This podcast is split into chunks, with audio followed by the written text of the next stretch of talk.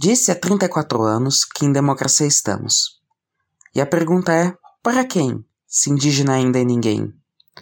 Os povos originários hoje ouvem comentários sobre serem dizimados ou então desalojados, em nome de um tal progresso que é citado no Congresso, vê, como acima de tudo, por dono de boi chifrudo.